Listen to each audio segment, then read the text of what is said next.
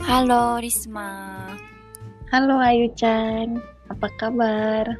kabar baik ya? Kamu gimana? Aku juga kabar baik.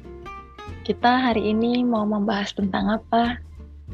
Hmm, kali ini adalah ketika pelajar dari Indonesia berbicara tentang cuaca dengan teman baru di universitas tempatnya belajar.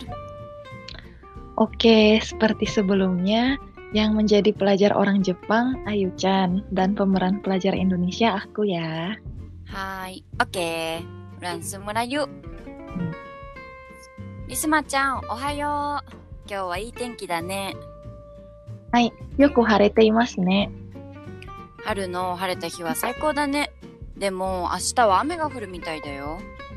そうなんですか。うん、春の天気は変わりやすいから天気予報を見ておかないと。天気予報なんて気にしたことがありませんでした。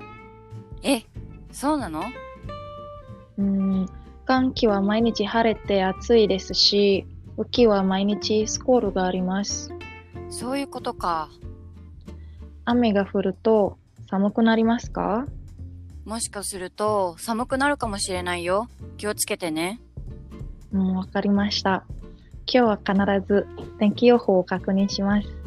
うん、ぜひ。傘を持ってくるのも忘れないでね。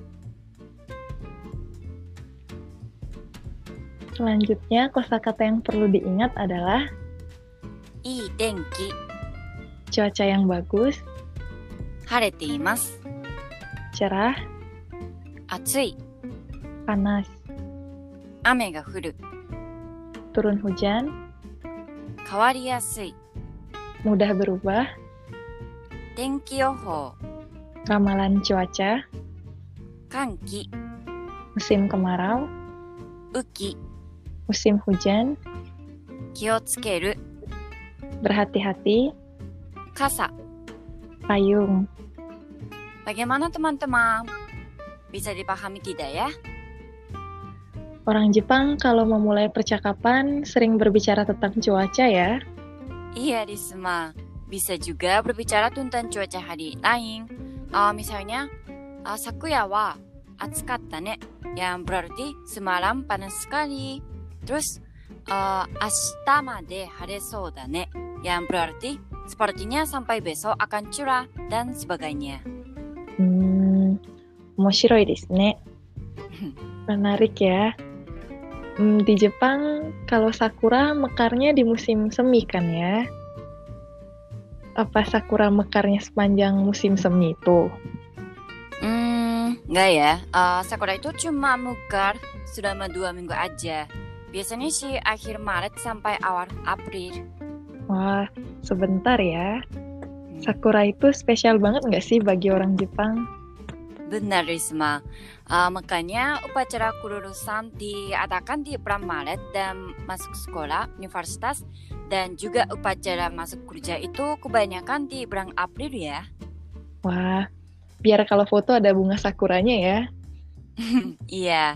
Eh, terus orang Jepang juga eh, bakal melakukan hanami atau melihat bunga sakura di musim semi ketika sakura bermekalan ya. Ah, kayak eh, piknik bersama orang terdekat gitu. Hmm, tanoisto desu ne. Tampak menarik ya. Karena Menyenangkan. siang menyenangkan.